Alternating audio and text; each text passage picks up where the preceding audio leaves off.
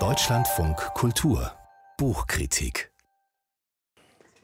wir warten noch auf Laszlo Krasner Hawkeye, aber er kommt gleich. Erstmal reisen wir aber nach Hollywood mit dem neuen Roman des Briten Jonathan Coe. Mr. Wilder und ich heißt er. Und ja klar, ist damit Billy Wilder gemeint. Die Regisseurslegende, unser Kritiker ist Johannes Kaiser. Mit ihm sind wir verbunden. Hallo. Hallo.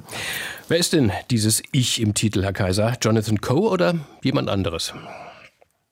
Es ist zwar jemand anderes, aber man muss dazu sagen, dass natürlich Jonathan Coe diesen Roman erfunden hat. Und insofern ist es ich natürlich auch er, der sich sehr ausführlich mit Billy Wilder, seinen Filmen und natürlich Biografien und Interviews auseinandergesetzt hat. Aber erzählt, er lässt die Geschichte erzählen von einer Frau, die vor 40 Jahren mit Billy Wilder zusammengearbeitet hat.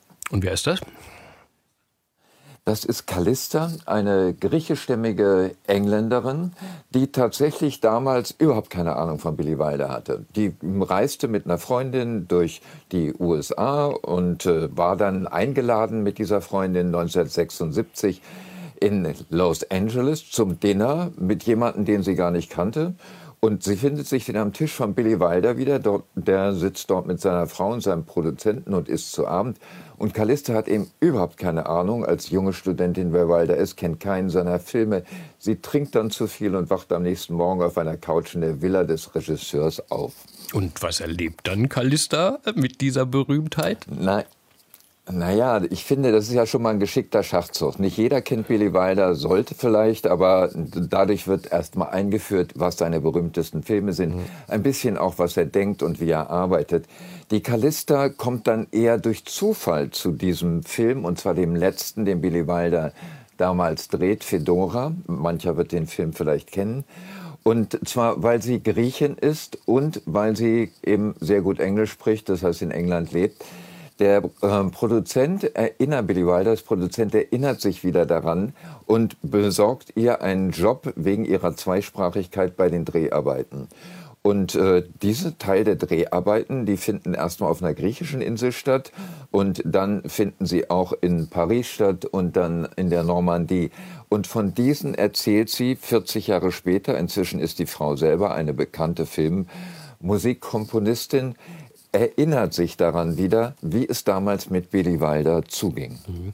Und was, was entsteht dann für ein Buch? Also eher ein romanhaftes Billy Wilder-Porträt oder doch ein handfester Roman über Billy Wilder?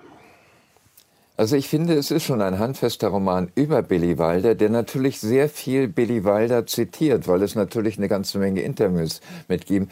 Er erfindet da sehr glaubwürdige Szenen, erst in Griechenland, dann zum Schluss der Dreharbeiten.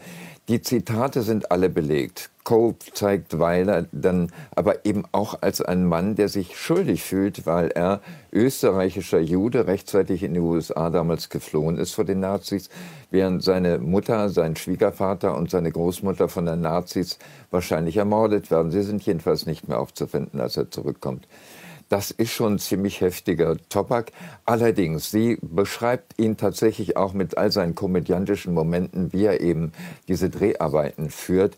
Witzig ist daran, Billy Wilder, damals 70 ja schon, ist tatsächlich besessen darauf, dass alle haargenau sich an das Drehbuch halten. Eine Generation junger Regisseure, damals gibt es gerade den Weißen Hai, also Spielberg, die lassen ja ihren Schauspielern viel mehr komödiantische Momente und improvisatorische Momente zu. Das ist bei Billy Wilder überhaupt nicht. Insofern lernen wir wirklich Billy Wilder von der Seite kennen, wie viele ihn überhaupt natürlich nie gesehen haben. Wie liest sich das, Herr Kaiser? Wie ist das Buch geschrieben? Also wie erzählt Callista? Also Callista selber erzählt natürlich von ihren Erfahrungen, wie sie ihn erlebt hat und was sie mit ihm erlebt hat.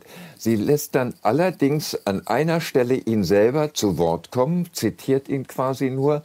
Das ist bei einem Arbeitsessen. Billy Wilder kehrt nach dem Zweiten Weltkrieg als US-Army-Offizier nach Europa zurück. Da soll er eine Dokumentation über die Konzentrationslager zusammenstellen. Das ist natürlich eine entsetzliche Arbeit, denn die Bilder aus den Konzentrationslagern übertreffen alles an Grausamkeit, was Wilder sich hätte vorstellen können. Jonathan Coe lässt Wilder diese Geschichte, die auf Fakten beruht, bei einem Arbeitsessen selbst erzählt. Das zeigt den Regisseur als teilweise bissigen und sarkastischen Beobachter von Nachkriegsdeutschland, in dem alle NS-Parteigänger natürlich ihm gegenüber ihre Unschuld beteuern. Ich finde, man kann dieses Kapitel durchaus als politische Abrechnung auch von Jonathan Coes mit heutigen Leugnern des Holocaust verstehen. Also insofern hat das auch eine politische Dimension, finde ich. Dann gehen Johannes Kaiser es über erzählt spannend. Mr. Wilder und ich, den neuen Roman von Jonathan Coe, jetzt auf Deutsch im Folio Verlag herausgekommen. Übersetzt von Katharin, Katharin Hornung mit 276 Seiten für 22 Euro. Dieses und auch die Besprechung von Johannes Kaiser lesen Sie wie immer in Ruhe nach in online auf unserer Website www.deutschlandfunkkultur.de